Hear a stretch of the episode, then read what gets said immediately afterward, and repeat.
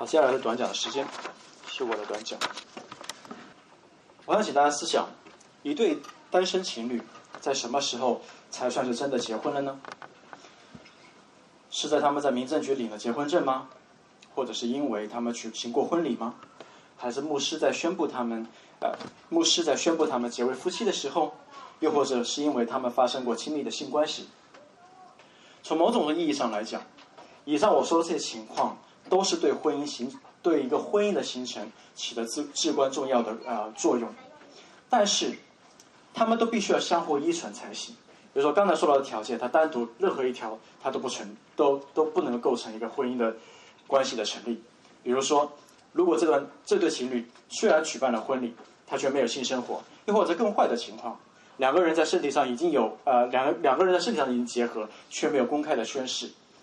那么，这都意味着他们还没有完全的结婚，而这一特点本身，它具有法律的意义。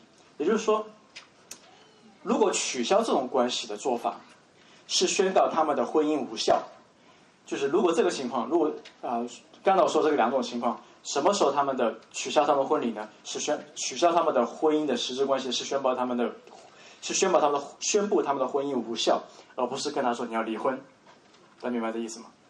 有点复杂，就是取消他们的关系做法是宣告他们的婚姻无效，而不是离婚，因为那种关系并不是一个真正的婚姻。那这个例子跟我们要谈的主餐有什么关系呢？因为今天我们要谈主餐。那事实上，今天有很多的基督徒认为，领主餐的目的是为了激励自己在神面前更加的敬虔，说每次我领主餐，让我更敬虔，让我的属灵生命获得益益处，我去教会。我听讲到，我领主餐，我想起基督的死和他赦免我的罪，然后我得到释放，我就回家了。而这些关这些的想法，其实都跟我有关。那我们想到的这个属灵益处，都是跟我自己一个人有关。我们很少会把主餐当中的吃饼喝杯跟一个教会联系在一起。你想一想，你大你大概会把缺席主餐。最多看为自愿放弃了一一次领受属灵艺术的机会，但你大概不会顾及顾念到，因为自己缺席主餐，会对这个教会整体而言，对后者会产生什么负面的影响，对不对？你想过你的，你会认为你的缺席一次主餐会对教会有影响吗？我们可能很少会有这样的想法。如果你是这样的想法，那么我们就希望今天的这篇短讲的信息，能够归正你对主餐的片面的认识。让我们来看主餐如何在教会当中，它扮演着一个至关重要的作用，一个角色。让我先抛出一个我们可能会忽略到的一个重要的事实，就是基督徒成员们同领主餐，是使一个教会成为教会的重要一步。然后再说一次，基督徒成员们在一起同领主餐，是使教会成为教会的重要一步。主餐使一群基督徒。成为了一个身体，它是许多人合而为一，让我们不再是一个一个独立的个体，它使我们合而为一。让我们一起来祷告。主，我求你借着今天下午的信息，帮助我们更深的认识主餐，帮助我们可以从我们的自我中心，从我们的消费主义，从我们的个人以个人啊个人化的方式对待主餐啊，来向你悔改。也让我们可以借着我们重新对主餐的认识，看得出你如何把很多的人放在一起组成教会，又让我们一起在主餐面前统领着杯，它带来的一个群体性的意义是什么？对教会的意义是什么？让我们重新更新我们对主餐的眼光和看法。我们这样祷告，乃是奉主耶稣的名祈求，阿门。我带大家重温一下主餐的定义，就是我们在上一次我们谈过的主餐的定义。那主餐是教会与基督相交。以及教会成员彼此相交的行为，通过领受饼和杯来纪念基督的死，是信徒个人，也是信徒个人领受恩基督恩惠，重申自己对基督及其子民所做承诺的行为，从而使教会成为一个身体，并从世界分别出来。那我之后也会继续的，在以后短讲里面也会再次重复这样的组成的定义。那么我们今天要来看。后面半部分谈到了如何使教会成为一个身体，并且从这个世界分别出来。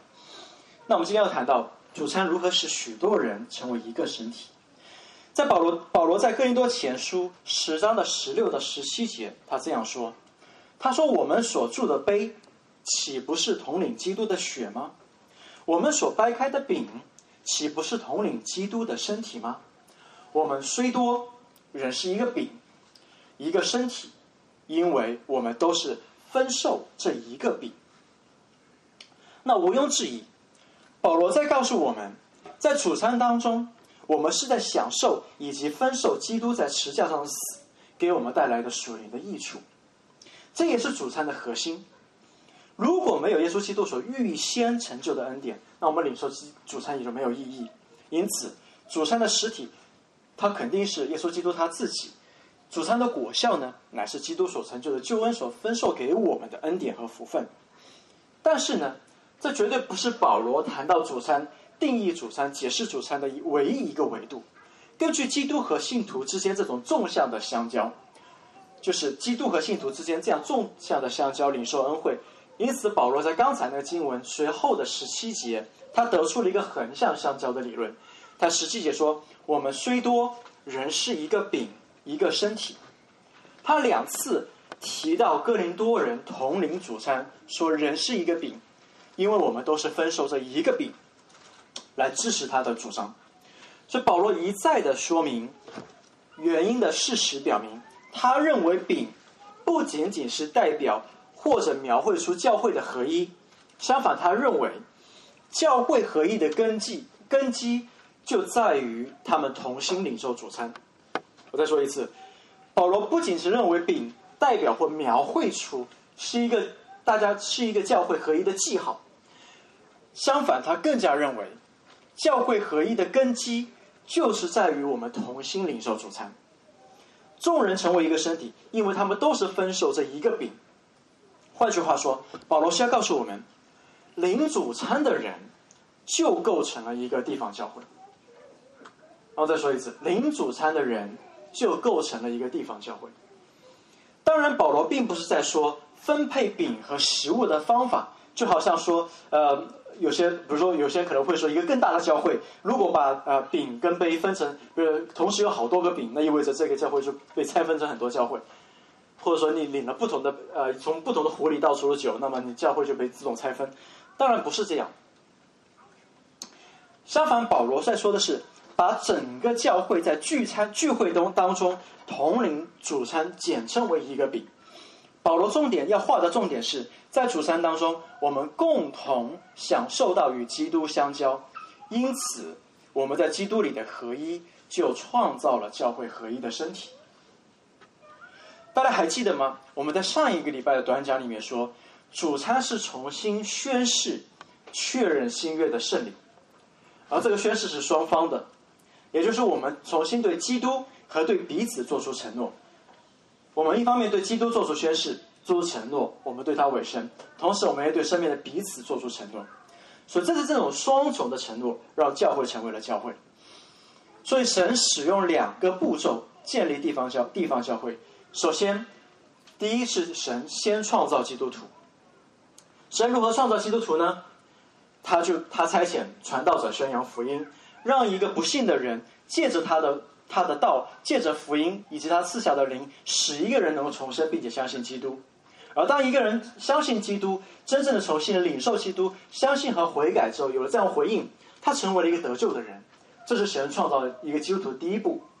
然后呢，神并没有说把这些创造的基督徒就分散在各个角落，让他们独自成为基督徒。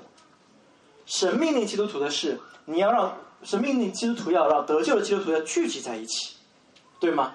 我们都会同意，神要求基督徒要在一个教会里面聚集。但我想请大家思考，到什么样的地步，一群基督徒聚在一起才成为教会呢？到什么样的地步，一群基督徒聚在一起才成为一个教会呢？一个地方教会，它不会因为一群基督徒聚在一起就自动的形成和出现。